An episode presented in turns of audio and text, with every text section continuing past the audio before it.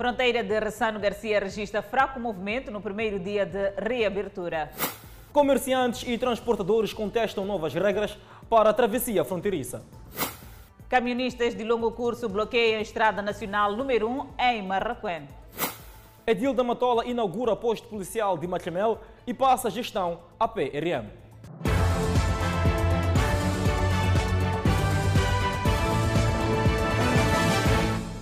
Boa noite, estamos em direto e seguramente em simultâneo com as redes sociais e a Rádio Miramar. Camionistas aglomeram-se ao longo da Estrada Nacional número 1 em Marraquém, concretamente na zona de Bobol. Os transportadores de longo curso estão em greve e reclamam respeito à profissão que exercem. Filas de caminhões de transporte de mercadoria e combustível ao longo da Estrada Nacional número 1. Os camionistas decidiram estacionar as suas viaturas esta quinta-feira e avançaram para a situação de greve, como forma de mostrarem aos proprietários dos caminhões a insatisfação com as condições de trabalho que são oferecidas. Nenhum caminhão de transporte de carga de longo percurso passava da zona de Bobola, em Marraquena. Transportadores uniram-se para exigir melhores condições de trabalho.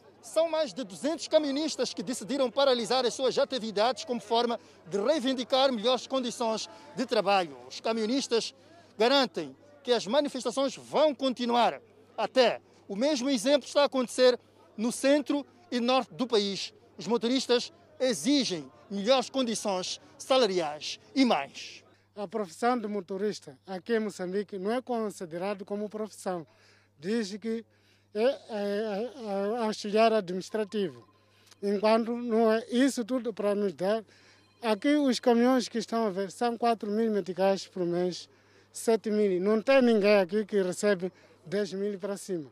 Então isso nos dói. Os transportadores consideram humilhante o salário que recebem a olhar para o trabalho de risco que todos os dias fazem nas estradas do país. Nós, a nossa perspectiva, queríamos que cada motorista profissional que puxa os caminhões tiver ter pelo menos base 25 mil meticais e subsídios de viagem, porque o sete que nos dão ou seis meio que nos dão, quando fica doente você já não faz trip, não faz nada. A falta de descanso é outra preocupação que inquieta os camionistas, que sublinham ainda que a fadiga na estrada tem provocado mortes por acidente. É, quando a gente viaja para longo percurso, é normal sair de Nampula para Tete, Quelimane e volta para Maputo. Se disser que estás cansaço, a própria empresa diz que dá a chave, vai-te embora. E vai queixar onde você quiser, manda outro motorista para levar o carro. Entretanto, os transportadores reclamam igualmente por assumirem multas que consideram que os proprietários dos caminhões é que deveriam pagar. Se eu bebi, estou no volante, eu devo assumir. Se estou a correr em excesso de velocidade, eu que devo assumir. Mas se o carro não tem pneu, não tem manifesto, não tem seguro, não tem extintor, então tem que ser responsabilizado o patrão. A greve dos camionistas estendeu-se igualmente para algumas vias da zona centro e norte do país. Os camionistas posicionados em Bobol garantem que a greve vai continuar, com os caminhões estacionados ao longo da Estrada Nacional número 1, até serem resolvidas as suas preocupações. Reabriram hoje as fronteiras de todo o país nesta terceira fase de relaxamento das medidas de contenção da Covid-19. Entretanto, na fronteira de Ressano Garcia, o movimento migratório foi fraco. Foi assim. As moscas que se apresentou à fronteira de Ressano Garcia no primeiro dia da abertura das fronteiras do país, seis meses depois do seu encerramento. A realidade dita tanto outra coisa. Não, não, não temos assim tanto movimento até este momento. Não, não, não se sabem quais são as reais, reais motivações de as pessoas não se fazer a fronteira para fazer o uso de, deste alívio das medidas, portanto, para que as pessoas tanto possam viajar. Uma travessia tímida dos viajantes de Moçambique para a África do Sul e de África do Sul para Moçambique, o que pode estar a dever-se das condições exigidas pelas autoridades. Todo aquele passageiro que vem da vizinha África do Sul tem como primeiro ponto, primeiro para proceder à lavagem das mãos, e depois da lavagem das mãos tem que entrar no scanner, que é para controlar a temperatura. Mas antes disto, tem que apresentar o, o resultado do teste de Covid que tem que ter sido feito nas últimas 72 horas. Senhor Pedro faz parte dos primeiros moçambicanos radicados na vizinha África do Sul a regressar a casa nesta terceira fase de relaxamento das medidas. Ele diz ter partido de madrugada e só saiu mediante a realização de teste de Covid para evitar dessabores. É, toda madrugada. Saí de madrugada da África do Sul. Antes tive que realizar o teste de Covid. Depois disso, me deram um documento, só assim saí. Estou feliz em regressar a casa. Cuidados esses negligenciados por este mineiro, daí constrangimentos. O mal que eu encontrei com ele, ele precisava de um papel que devia sair na África do Sul, ser testado. Hum. Então eu não consegui fazer esse papel por causa de que há um problema que eu vou tratar lá em casa. No âmbito do relaxamento das medidas de prevenção ao Covid-19, os governos moçambicano e sul-africano reabrem as fronteiras mediante o cumprimento de algumas regras, como a apresentação de teste negativo do Covid, válido por 72 horas. A falta de teste obriga o viajante a permanecer em quarentena por 10 dias, entre outras medidas. Contrariando o fraco movimento de viajantes comuns, longa fila de caminhões à espera de entrar na África do Sul caracterizava a fronteira. Entretanto, as associações de comerciantes e de transporte estão insatisfeitos com as novas medidas adotadas para a travessia na fronteira de Ressano Garcia. Segundo eles, estas novas regras poderão ter impacto negativo no comércio nacional. O que se esperava que fosse uma boa notícia, neste momento está a trazer um sabor amargo para os operadores de comércio transfronteiriço no país, que apesar de, a partir desta quinta-feira, poderem voltar a atravessar a fronteira de Ressano Garcia, terão que fazer este trajeto mediante o cumprimento de algumas regras, entre elas a apresentação de um teste da Covid-19, com validade até 72 horas a partir da hora de partida. Testes esses que, segundo os vendedores, têm custos fora do seu orçamento. Nas clínicas, das clínicas paga-se um certo valor e hoje, devendo pagar valores que variam entre 6 mil e 3.800 nas clínicas para o serviço, portanto, deste teste. A Associação de Mocaristas acreditam que estas novas regras adotadas para poderem entrar na África do Sul, para além de poderem levar a um cenário de escassez de produtos em alguns mercados, poderão ainda criar focos de corrupção. Focos de corrupção por quê? Porque quando alguém receber depois os resultados do seu uh, do seu teste, terá que levar o, o, certificado que só tem validade de 72 horas. Chegado na fronteira, provavelmente poderá chegar já com menos 5 horas, menos 10 horas ou mais. Mas não são só os operadores de comércio transfronteiriço que estão descontentes.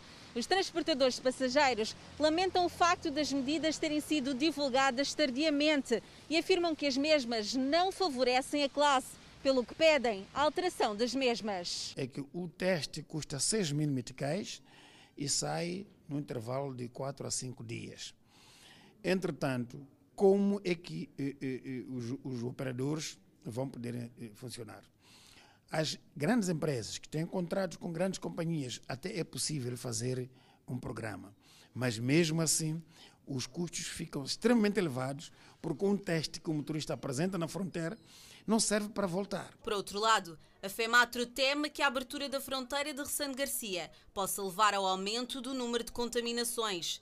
Mas tememos que os nossos níveis de contaminação subam drasticamente, tendo em conta aquilo que, são, que nós estamos a ver nos países vizinhos.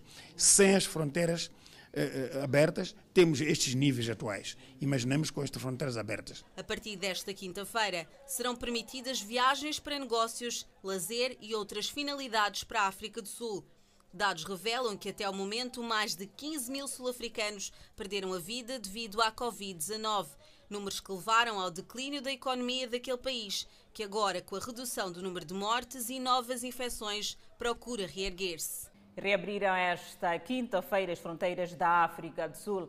Todavia, nem todos os turistas têm luz verde para entrar no território sul-africano. É o caso dos turistas oriundos de Portugal e Brasil.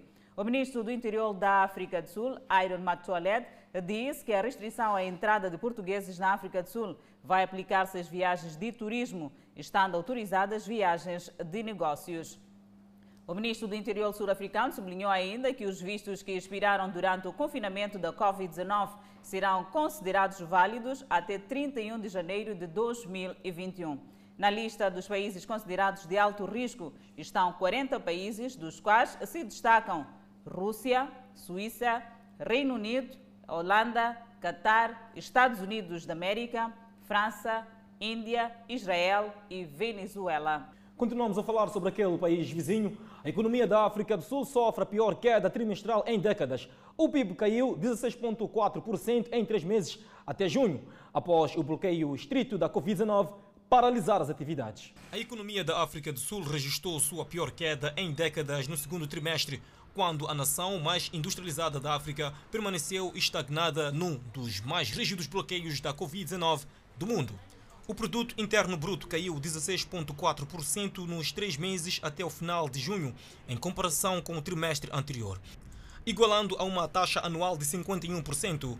Dados oficiais mostram a queda mais acentuada desde os anos 1990. Os dados cobrem um período em que um bloqueio nacional ordenado pelo presidente Cyril Ramaphosa para controlar a propagação de infecções por coronavírus estava no seu auge e encerrou todas as indústrias, exceto as essenciais. O Banco da Reserva da África do Sul espera que o PIB geral este ano caia mais de 7%, a pior contração da economia sul-africana desde a Grande Depressão dos anos 1930.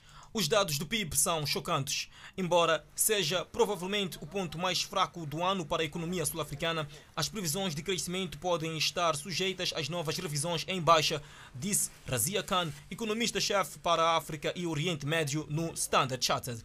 A atividade nos principais setores intensivos em mão de obra da economia despencou no segundo trimestre. O Escritório de Estatísticas do Governo disse que mineração e manufatura lideraram o declínio. As viagens internacionais também continuam barradas com as fronteiras fechadas. A África do Sul já havia entrado em sua segunda recessão em tantos anos no primeiro trimestre.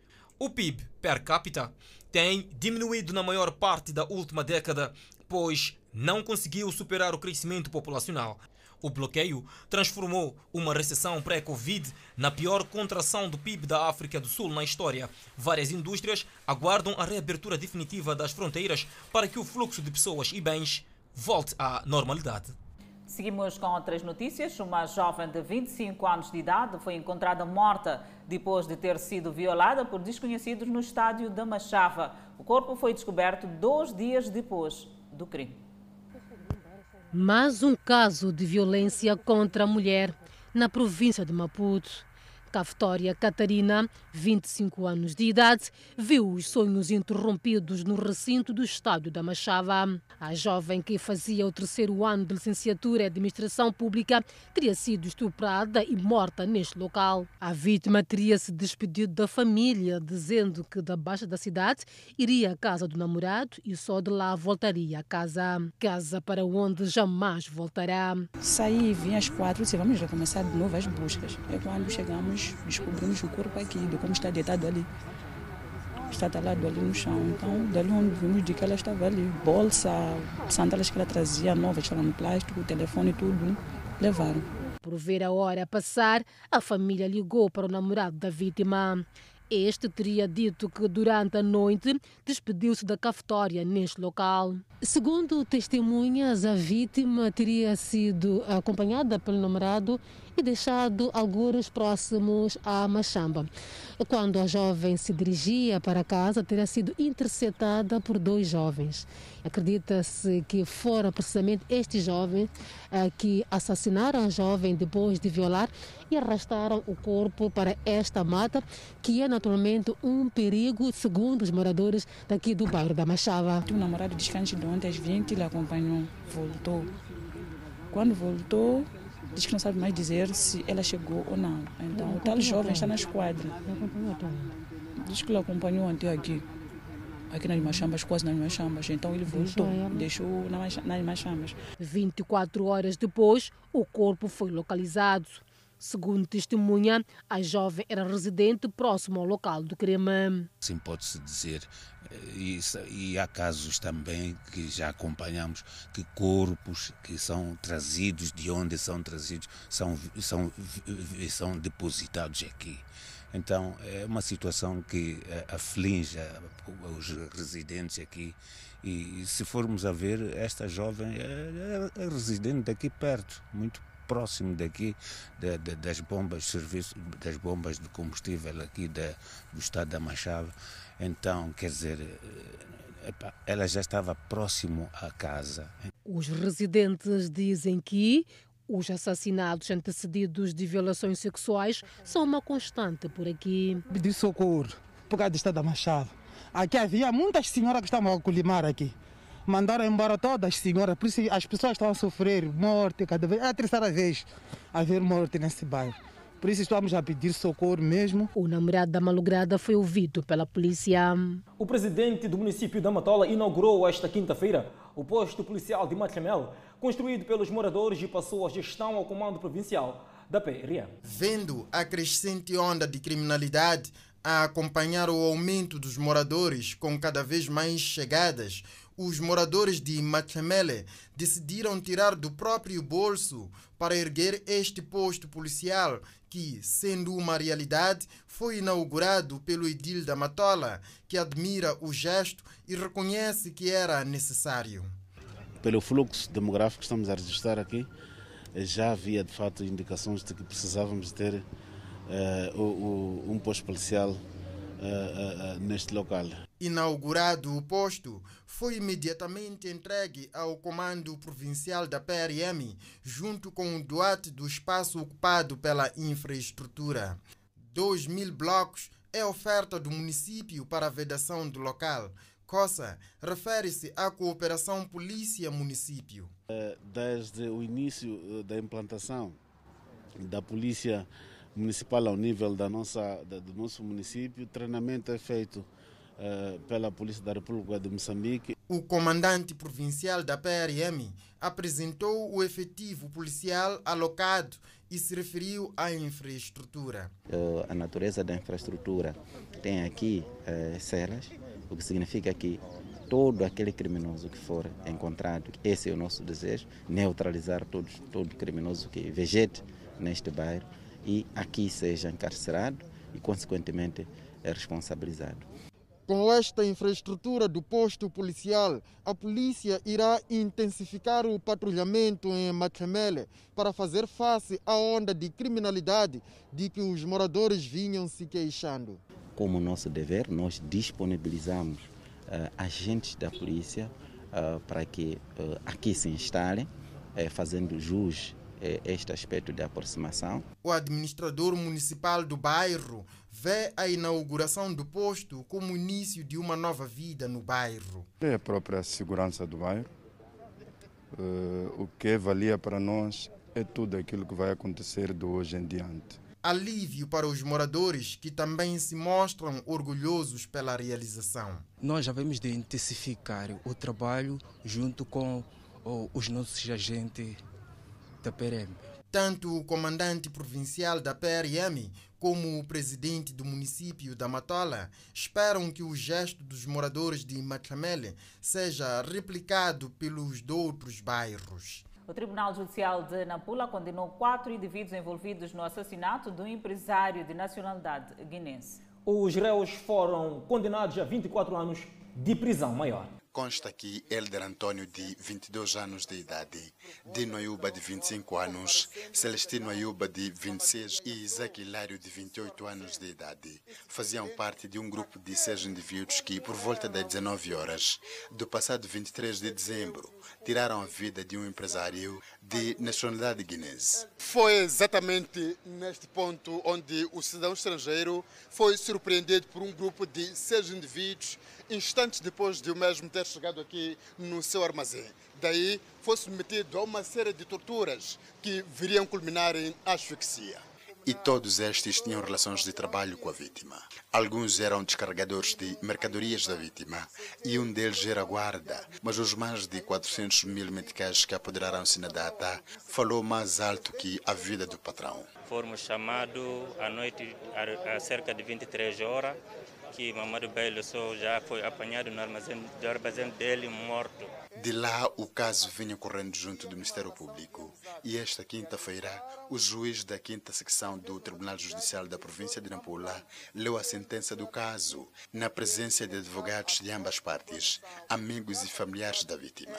O coletivo de juízes desta secção julga a ação procedente e provada e, consequentemente, decidem por unanimidade e em nome da República de Moçambique em condenar os co-arguidos na pena de 24 anos de prisão maior pelo crime de homicídio PP nos termos da linha AD, número 1 do artigo 157 do Código Penal, no pagamento de 500 meticais à sua defesa oficiosa, máximo de imposto de justiça, nos termos do artigo 34 do Código de Processo Penal, vão os co-arguídos supra-identificados condenados solidariamente a pagar uma compensação no valor de 500 mil meticais. No final, a defesa da vítima considerou de inteligente a forma como o Ministério Público reuniu as provas que deram asas à decisão do tribunal. É, nem tudo isto nos satisfaz. Do ponto de vista natural, a perda humana é irreparável.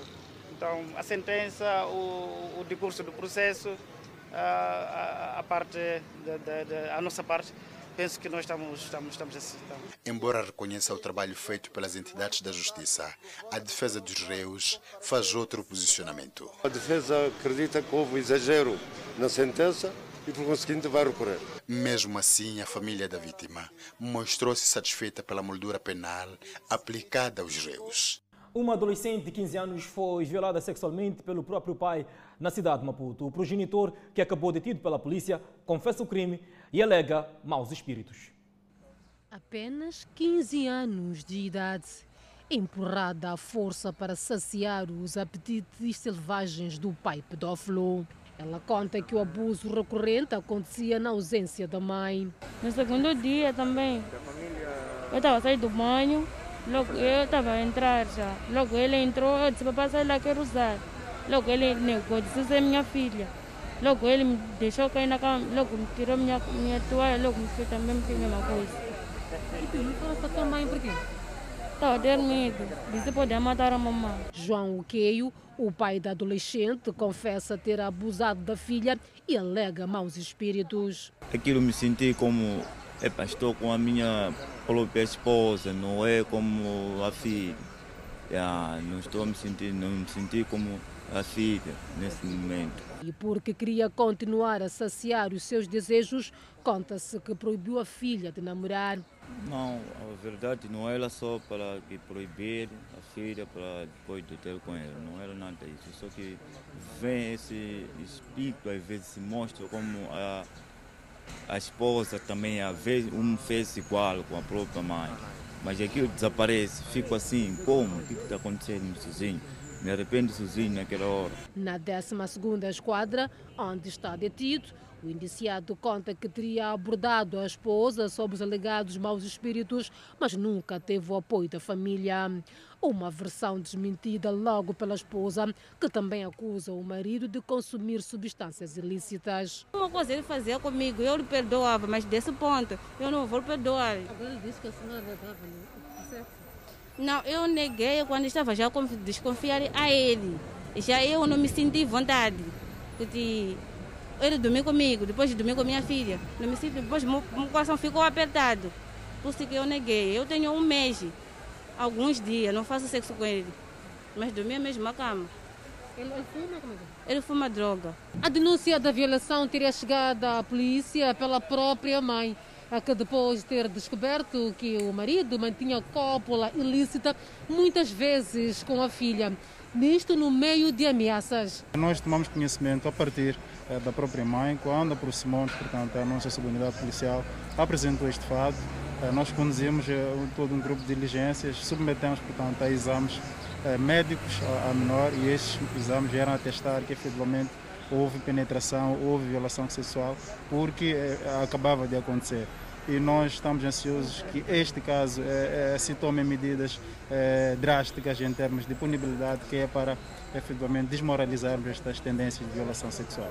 Apesar de punível por lei, os casos de violação sexual contra mulheres e menores têm sido recorrentes, um fato que preocupa a polícia na cidade de Maputo. Famílias moçambicanas continuam a abandonar idosos à sua própria sorte. Outros são deixados em lares de acolhimento. Quando nasceu, seus pais deram-lhe o nome de Chocolate, mas o seu verdadeiro nome é Conde Lápio e é assim que quer ser conhecido por todos. Nasceu a 17 de abril de 1939 na Zambésia. Tem hoje 81 anos. Teve dois filhos, mulher e irmãos. Depois de ser largado na rua, foi levado para um lar de acolhimento e não recebe visitas desde então. Condelápio diz que não tem família. Sofreu muito até quando puxar eu vou chorar. Meu irmão mais velho faleceu, deixou a casa, a casa foi arrancada na beira. Depois, quando veio aqui, eu estava a dormir na estrada. A história de Condelápio é uma no meio de tantas outras histórias partilhadas por idosos no país. Muitos acusados de feitiçaria são levados pelas mãos da sua família para as ruas e outros assassinados. E assim se cortam laços de uma vida. Ficar, fui deixado com o marido. O marido me deixou e logo vendeu o terreno. Fiquei assim a abanar nas ruas. Segundo dados da Organização Mundial de Saúde, Moçambique tem 5% da população com idade acima de 60 anos, que corresponde a cerca de 1 milhão e 800 mil pessoas. O papel da família para a qualidade de vida do idoso, além de relevante, está prevista na lei. Lei que na prática não é cumprida. Parece que a cada dia que existe essa globalização, existe esse desenvolvimento, o que acontece é que este eh, idoso acaba sendo estigmatizado, acaba sendo excluído da sociedade. Tempos para cá, há um paradigma novo que coloca o idoso como algo obsoleto, algo que se não se deseja. E no rosto dos idosos, as marcas de dias de sofrimento e um enorme vazio são mais que visíveis. Depois ficou escangalhado, eu fui no circo e pedir que pode dar socorro a mim. Em meio a lares que a maioria dos idosos abandonados encontram conforto. Os idosos, eles com a vida que eles tiveram antes, cuidar dos filhos, cuidar dos netos, acabam tendo uma carga que se os filhos não, não ajudarem, eles acabam desenvolvendo quadros depressivos. A equipa técnica aqui do Centro de Acolhimento tentou já contactar os familiares e tentar uma possível reintegração, mas os mesmos não querem que estes idosos voltem para o convívio familiar. As razões são diversas e por isso é aqui que eles constituíram uma nova família. O Dia do Idoso é celebrado este ano sob o lema Em tempo de pandemia, reforçamos a proteção à pessoa idosa. E este reforço está a ser levado a cabo através da lavagem das mãos, distanciamento, uso de máscaras e rastreio nos centros de acolhimento. O Índice Global das Pessoas Idosas de 2015 indica que existe atualmente cerca de 901 milhões de pessoas com idade igual ou superior a 60 anos em todo o mundo, representando 12,3% da população global. E seguimos com a evolução da Covid-19 no país. Moçambique registrou mais 341 casos totalmente recuperados da Covid-19. Com este número, sobe para 3.249 totalmente recuperados da doença. Importa referir que o país tem um cumulativo de 240 indivíduos internados, dos quais 51 sob cuidados médicos nos centros de isolamento. Seguimos no outro quadro, vamos apresentar o número de casos positivos. O país tem cumulativamente 8.888 casos positivos registrados, dos quais 8.593 de transmissão local e 295 importados. Moçambique testou nas últimas 24 horas 1.924 amostras, das quais 160 revelaram-se positivas.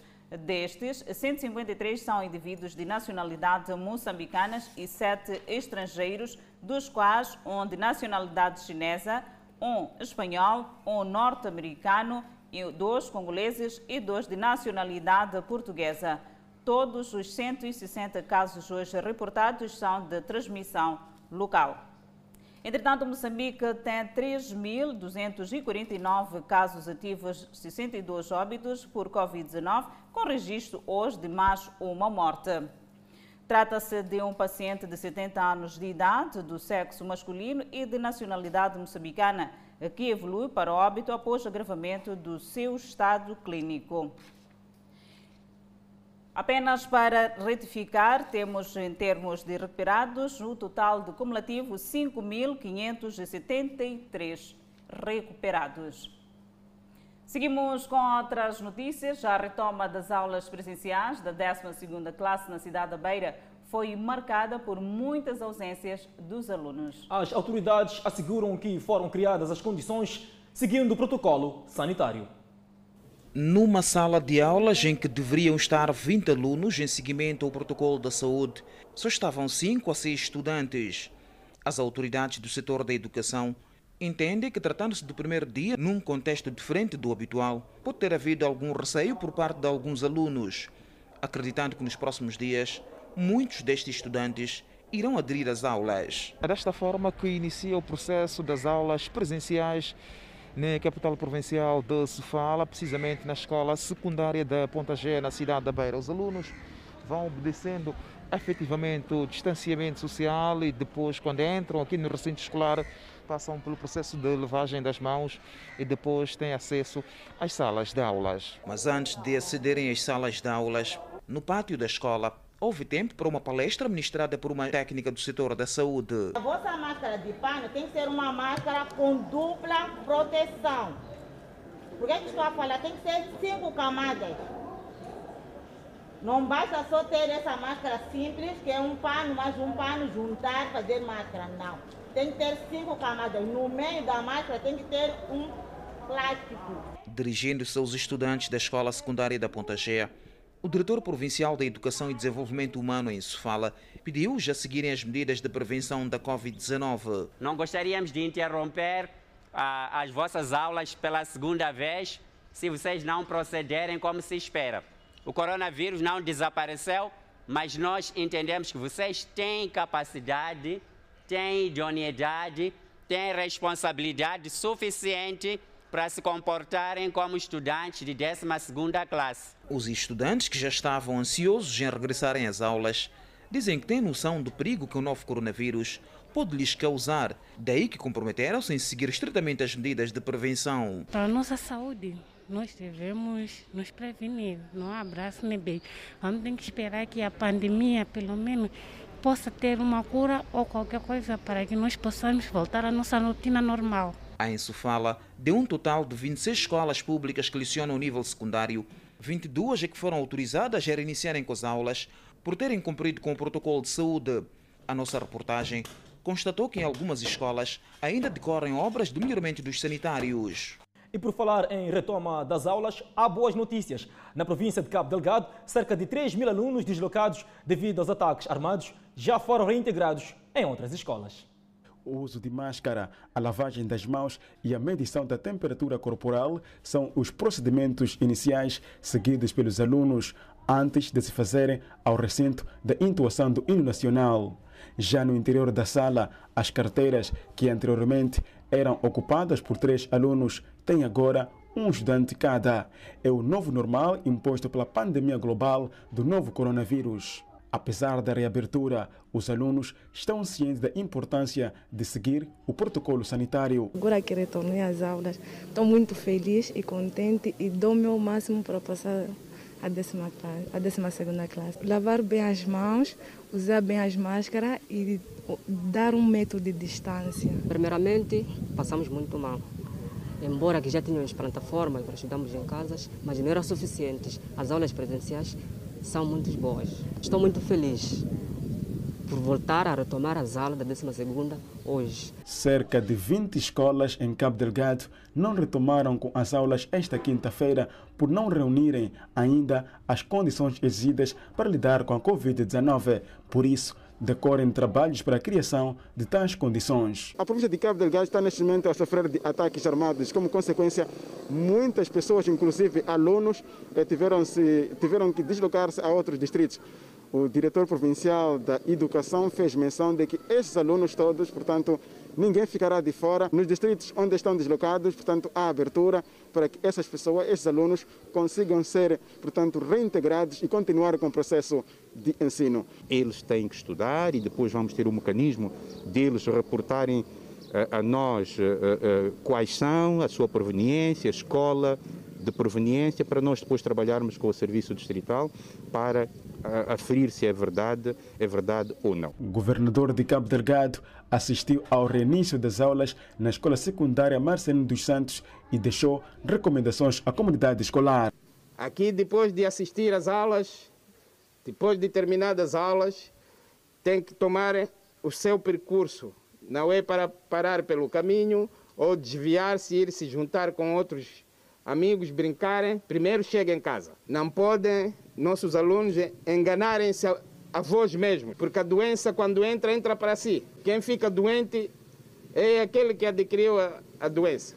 Antigo presidente da República, Joaquim Chissano, revela que os processos democráticos datam desde o governo de Samora Machel. Chissano falava esta quinta-feira como orador principal da celebração da Constituição multipartidária. Joaquim Chissano, antigo presidente da República, é tido como participante de processos políticos marcantes na história do país, com destaque para os associados à democracia. Chissano mostra passos do processo democrático marcados por Samora Machel, referindo-se à busca de amizades fora dos países do bloco socialista. Foi dentro deste quadro que o presidente Samora Machel visitou os Estados Unidos da América em 1985 tendo mantido um encontro muito cordial com o presidente Ronald Reagan, um, republicano, não socialista, não democrata. Visitou a Inglaterra, tendo mantido um encontro caloroso com a primeira-ministra Margaret Thatcher, uma conservadora, não socialista, não trabalhista, entre outros líderes dos países ocidentais. Em relação ao multipartidarismo, Chissano lembra que quando consultados, os moçambicanos não mostravam conforto com tal sistema político.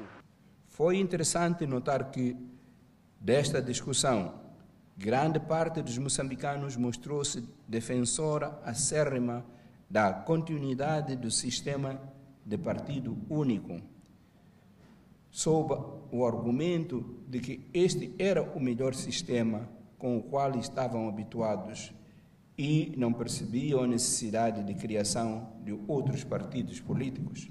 Chissano falava como orador principal na celebração de 30 anos da Constituição Multipartidária em Moçambique, onde representantes de partidos políticos o encheram de perguntas quantas empresas estavam sob a administração da Frelimo nas zonas libertadas.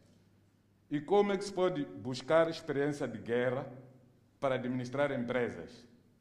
Eu andei um pouco em Cabo Delgado, não consegui descobrir nenhuma empresa que era administrada pela Frelimo. E não faltaram respostas. As empresas, depois da independência, foram autorizadas a funcionar. Não foi tudo tudo estatizado, não foi tudo nacionalizado, ou não foi quase nada nacionalizado. As empresas operaram. Celebrando a Constituição multipartidária e construindo uma democracia dialogante e inclusiva, foi o lema do debate. Primary rate do sistema financeiro vai manter-se constante no mês de outubro. Cerimônia fúnebre gera confusão entre família e idilidade da Machis. Mais detalhes já a seguir ao intervalo. Até já.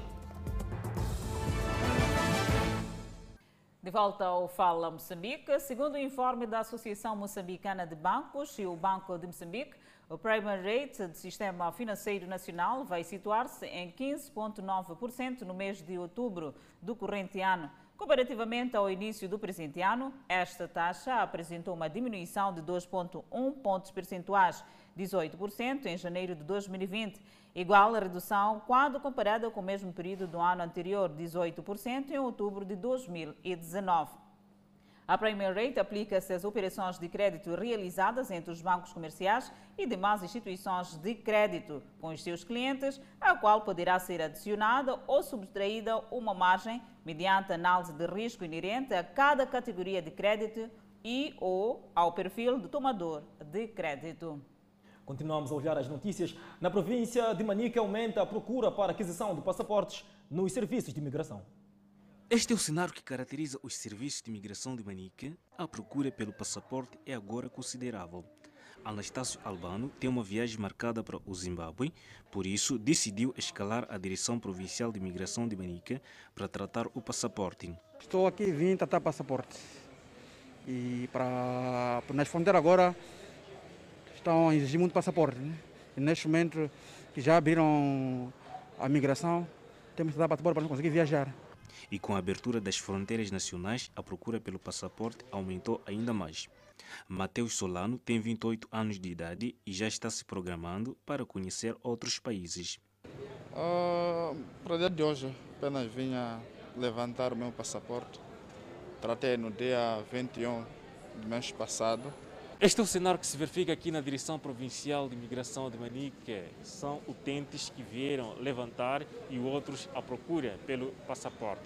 Aqui obedece-se todas as medidas recomendadas pelo Ministério da Saúde, como o distanciamento social e a lavagem das mãos. Antes de se reabrir os serviços, fez um trabalho, primeiro, de distanciamento das pessoas na fila, numa distância de um metro e meio, eh, colocou-se balde de água com sabão e álcool gel, colocou-se um homem na entrada com o aparelho para rastrear a temperatura e dentro do setor público apenas entram três pessoas de cada vez, evitando assim que haja enchentes para, evitar, para a contaminação com Covid-19 ou melhor forma de evitar uh, entre utentes e os funcionários.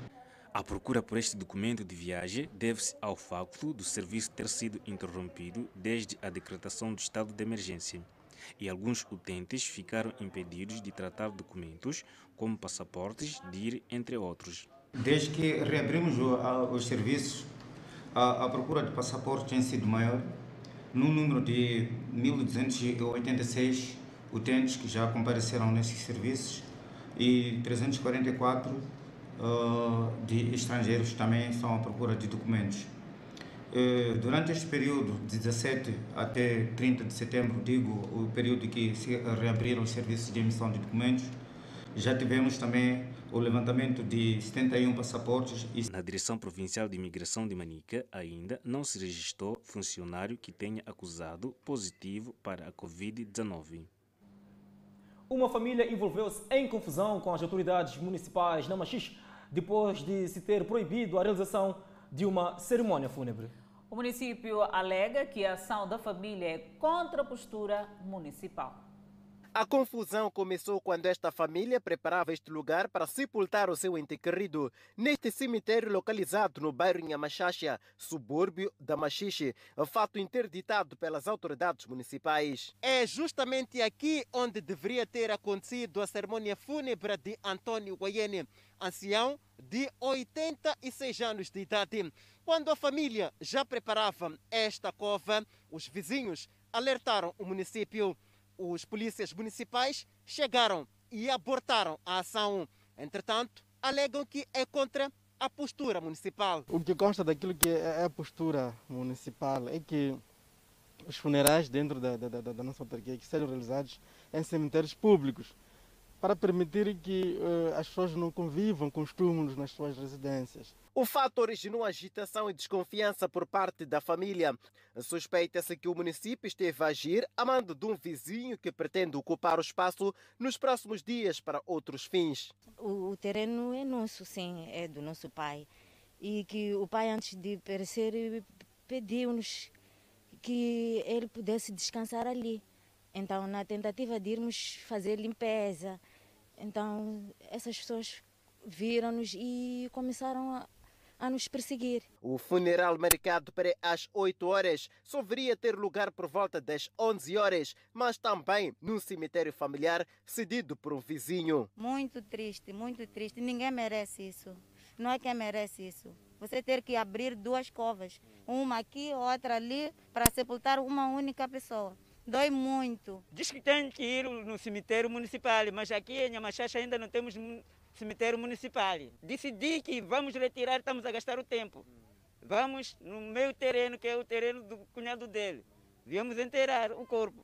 Questionado o porta-voz do município o porquê teria permitido a família realizar a cerimônia fúnebre no cemitério familiar e não municipal, numa altura em que a atuação da idilidade visa acabar com a chamada proliferação de túmulos nos bairros, este responsável explicou o seguinte. Eu penso que é algo que por se estudar, porque ainda não recebemos nenhuma reclamação. Esta é a primeira atuação do gênero a se registrar na Machis nos últimos anos. A maior parte dos funerais que ocorrem nos bairros suburbanos da Machixe têm sido realizados nos cemitérios familiares em detrimento do municipal, sobre o olhar das autoridades. Seguimos com a sinistralidade rodoviária. Caminhão cisterna que transportava óleo capotou na Estrada Nacional Mercedes, na cidade de Chimoio. Presume-se que o problema mecânico está na origem do sinistro. Este é o caminhão cisterna que capotou na Estrada Nacional número 6, na cidade de Chimoio. O mesmo acabava de sair do porto da Beira com óleo e pretendia entrar no Zimbábue. O caminhão seguia sentido cidade de Chimoio, posto administrativo de Machipanda. Por volta das 10 horas, capotou e presume-se que problema mecânico esteve na origem do sinistro. Estou a ver esse acidente, eu estava na Machamba e logo vi o carro a voltar atrás. Não sei que estava muito acelerado, não sei. Depois do sucedido, no local o trânsito ficou congestionado, facto que deixou furioso os condutores que usam a Estrada Nacional número 6. Dizer que quanto aos acidentes neste troço, desde que temos esta lomba aqui, só aquele distraído é que pode não ver. O condutor do caminhão teve ferimentos ligeiros. Tive a pouca sorte ao subir aqui vinha uma viatura e veio à minha frente. E eu queria travar, mas devido a essa inclinação muito elevada, o carro não obedeceu. Posteriormente, tirei pé do travão e fui subindo, pisei na embreagem para ver a sorte do carro deslizar. Infelizmente, não deu certo, capotei. Mas como o caminhão era sua fonte de rendimento, lamenta o facto de não ter controlado o carro e anseia não mais poder ter o sustento para sua família nos próximos tempos. Agora não sei o que fazer, é uma pena. Sou pai de filhos e pago a escola deles lá no meu país, Zimbábue. É conduzindo que sai o meu ganha-pão. O tanque cisterna do caminhão ficou danificado, tendo o óleo caído no rio sobre a ponte Tembwe, cenário que causou a poluição das águas, afetando mais de 20 agricultores.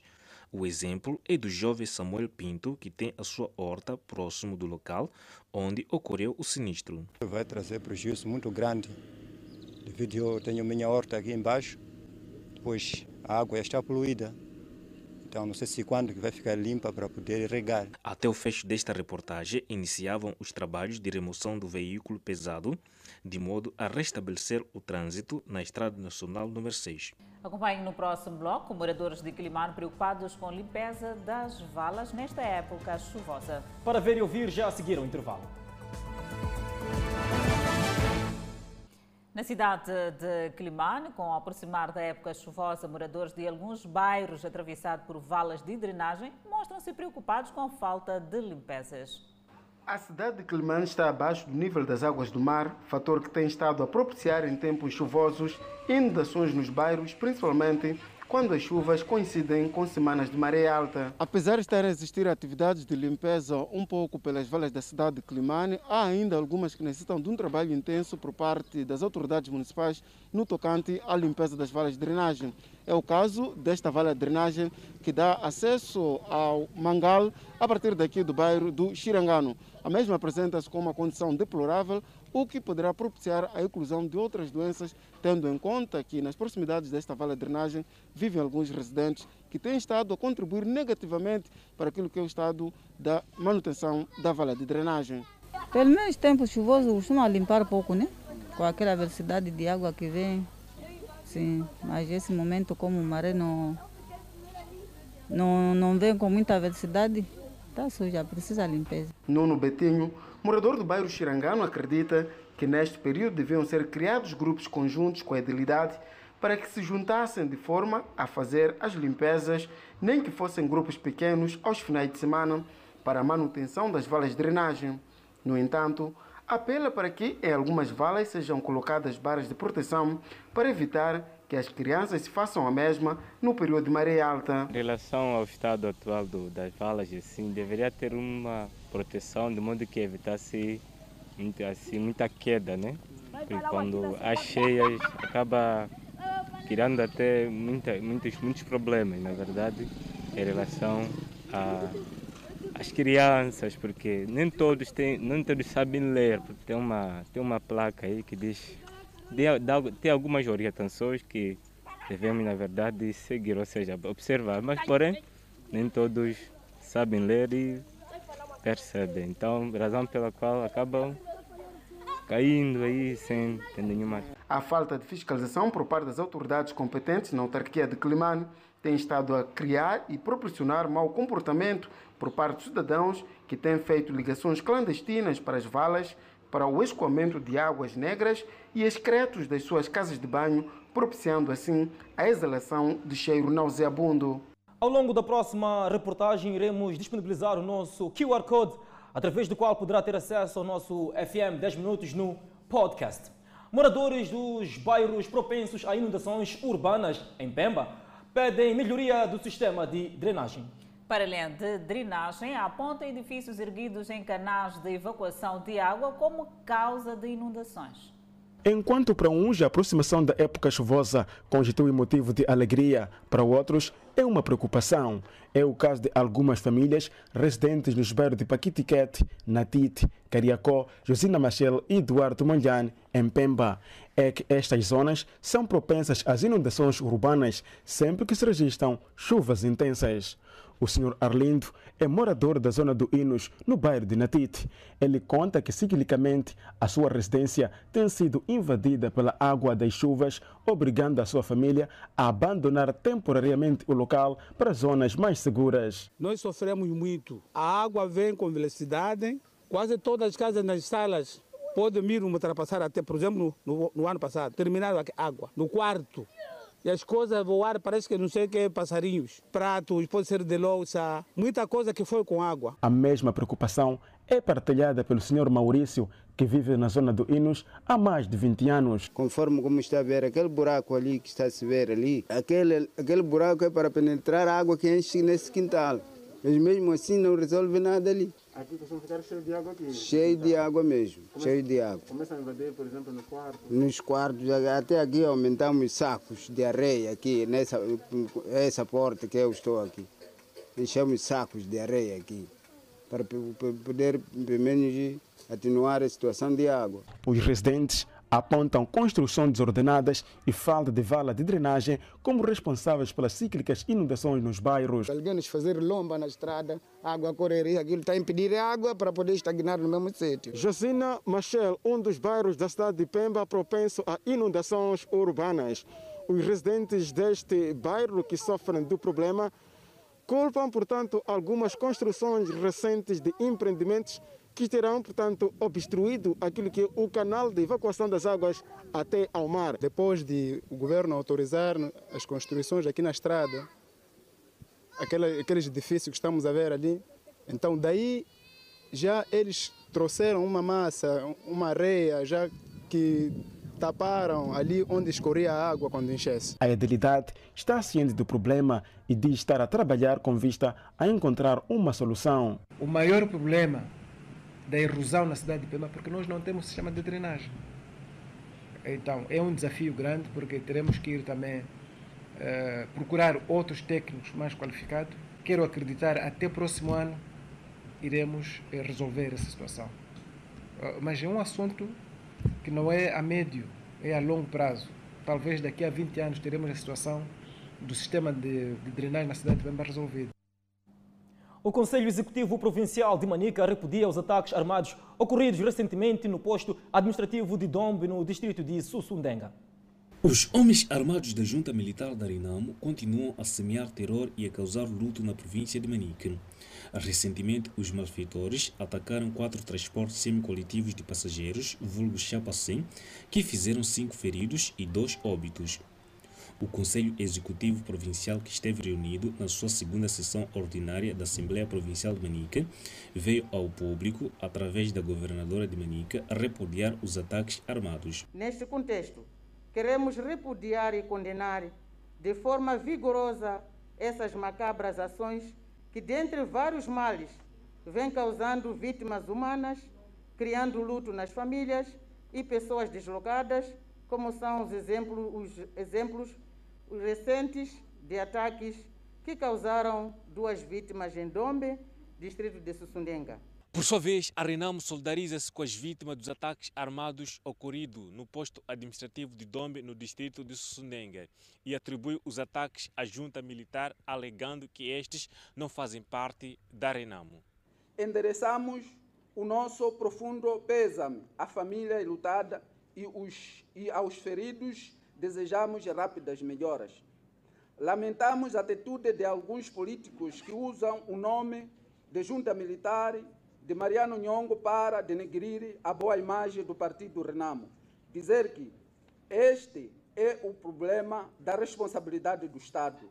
A Renamo distancia-se desses atos bárbaros e macabros. Os seus militares encontram-se tranquilos, aguardando pelo processo de DDR em curso. A Renamo é pela paz e desenvolvimento. A governadora apelou aos membros da Assembleia Provincial para que nas suas jornadas de fiscalização encontrem um espaço para divulgar as linhas de força de DDR, por forma a convencer os homens da Junta Militar da Renamo a sair das matas. Encontrem um espaço para divulgar as linhas de força de DDR como forma de convencer e contribuir para o sucesso deste programa. Apelamos igualmente aos jovens e outras camadas da sociedade para que não façam parte das ações que colocam em causa a paz e o desenvolvimento do país. No posto administrativo de Dombe, a situação já está controlada. Os homens da lei e ordem estão no terreno por forma a capturar os homens armados que continuam a protagonizar ataques na região centro do país. Não perca no próximo bloco, há conflitos militares no Azerbaijão. E quatro pessoas morreram em incêndios florestais na Ucrânia. São notícias a acompanhar logo após o intervalo. Até já, esperamos por si. De volta ao Fala Moçambique, membros de um grupo pró-democracia marcharam em direção ao Centro de Exposições de Hong Kong pedindo a libertação de todos os presos políticos. Dezenas de polícia caminharam ao lado do veterano ativista pró-democracia Leong Kno-hong, do presidente da Liga dos Sociais Democratas, Rafael Wong, e de dois outros ativistas que seguravam uma faixa que dizia não há comemoração do Dia Nacional, apenas luto nacional. Espero que o povo de Hong Kong possa continuar a clamar pelas cinco reivindicações, nem uma a menos. Espero que todos possam lutar até o fim, também pela segurança nacional que se destina a salvaguardar o país, o que na verdade despoja nossos direitos humanos devem ser removidos, disse Leong à imprensa. Uma lei de segurança nacional imposta por Pequim a 30 de junho que pune com prisão perpétua o que as autoridades consideram submersão, separação, interferência estrangeira e terrorismo. Os críticos da lei dizem que ela corrói todas as liberdades remanescentes da ex-colônia britânica, enquanto os defensores dizem que trará estabilidade após os protestos antigovernamentais do ano passado. Milhares de polícias foram posicionados em toda a cidade, enquanto os pedidos de protestos se espalhavam online. O Ministério da Defesa do Azerbaijão compartilhou um vídeo mostrando momento em que baterias de artilharia armênia foram atingidas esta quinta-feira. Em comunicado, o Ministério disse que as baterias de artilharia armênia foram atingidas pelo exército azerbaijano. Conflitos na fronteira começaram no domingo, quando as forças armênias visaram assentamentos civis e posições militares do Azerbaijão, causando várias vítimas. Desde então, as tensões continuaram a aumentar com a Turquia firmemente apoiada no Azerbaijão. A União Europeia, a Rússia e a OTAN, entre outros, pediram o fim imediato dos confrontos ao longo da fronteira. As relações entre as duas ex-nações soviéticas têm sido tensas desde 1991, quando os militares armênios ocuparam o Alto Karabakh, ou Nagorno-Karabakh, um território internacionalmente reconhecido do Azerbaijão quatro resoluções do Conselho de Segurança da ONU e duas da Assembleia Geral da ONU exigem a retirada das forças de ocupação. Quatro pessoas morreram e dez ficaram hospitalizadas quando uma série de incêndios florestais varreu o leste da Ucrânia, informou o Serviço de Emergência Ucraniano esta quinta-feira. Os incêndios ameaçaram 22 assentamentos e engolfaram uma área de cerca de 18 mil hectares, disse o serviço em comunicado, acrescentando que 120 pessoas foram evacuadas.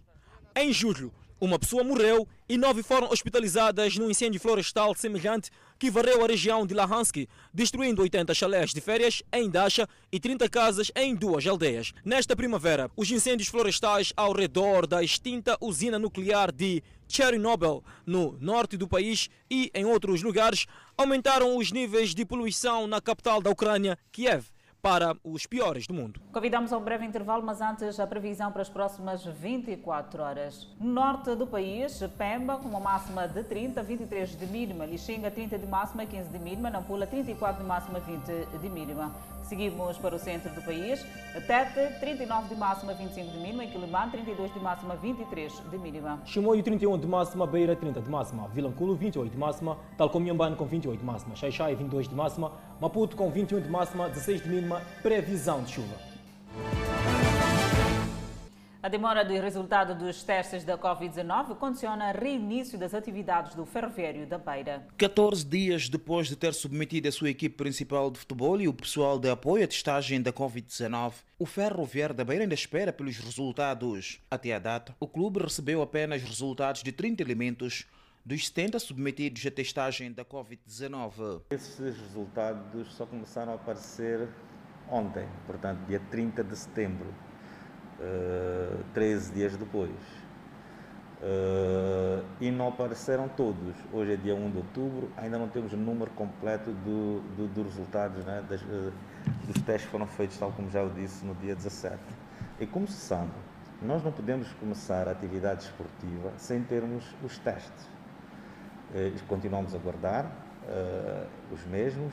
A informação que nós tínhamos inicialmente, quando marcámos 28 de setembro, era de que os resultados não levassem mais de 3, 4 dias. O Ferroviário da Beira, que havia anunciado o início das suas atividades para o dia 28 de setembro, queixa-se de estar a somar prejuízos por conta desta situação, uma vez que tem suportado as despesas dos seus atletas que estão hospedados em hotéis enquanto não retomarem os treinos. Agora, eu sou leigo na matéria.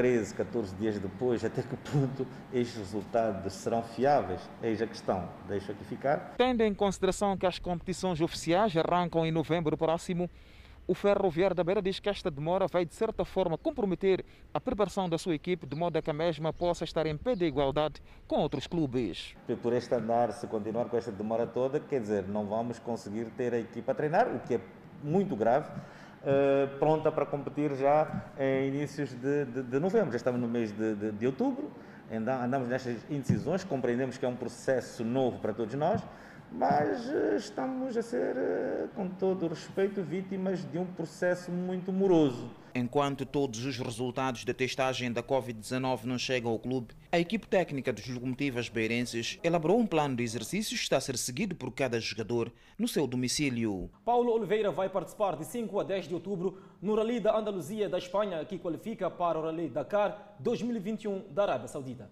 Momento de despedida do piloto moçambicano de 46 anos de idade no Aeroporto Internacional de Maputo.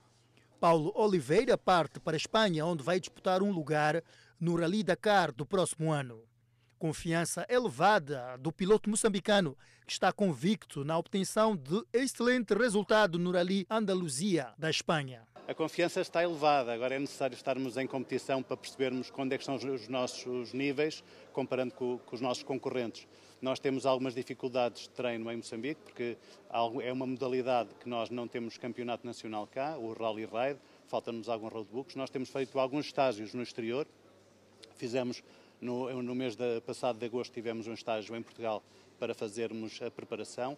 Cá fazemos uma preparação semanal, quer seja a nível físico, quer seja a nível, uh, a nível de mota. Temos terrenos excelentes, temos uh, locais fantásticos para, para, para, a prática da modalidade. Entretanto, nos últimos anos, os pilotos moçambicanos de diferentes desportos motorizados têm participado em competições internacionais. Paulo Oliveira destaca a necessidade de se apoiar os pilotos que já mostram sinais de ter capacidades de triunfar internacionalmente. Felizmente já começamos a ter eh, pilotos a, fazer os campeonatos internacionais. Temos o, nos drifts já temos piloto, na Fórmula 4 também já temos o, o, o Rodrigo Almeida. E são, são uh, apontamentos que eu julgo que no futuro com a persistência e com o trabalho vamos ter resultados têm sido boas prestações. Eu acho que ao apostarmos no desporto vamos conseguir captar mais gente, mais jovens e no futuro podemos começar a dar cartas e podemos começar a ter um destaque completamente diferente do que temos hoje. É preciso dar os primeiros passos, estamos a dá-los e felizmente também com o apoio do nosso governo que nos tem dado todo o apoio e toda a ajuda a nível nacional para podermos representar de uma forma com muito orgulho a nossa bandeira e é isso que vamos continuar a fazer. O piloto Paulo Oliveira pode, pela primeira vez, participar da prova mítica Rally Dakar 2021, que vai disputar na Arábia Saudita. E o Fala Moçambique fica por aqui. Muitíssimo obrigado pela atenção dispensada e nós voltamos amanhã.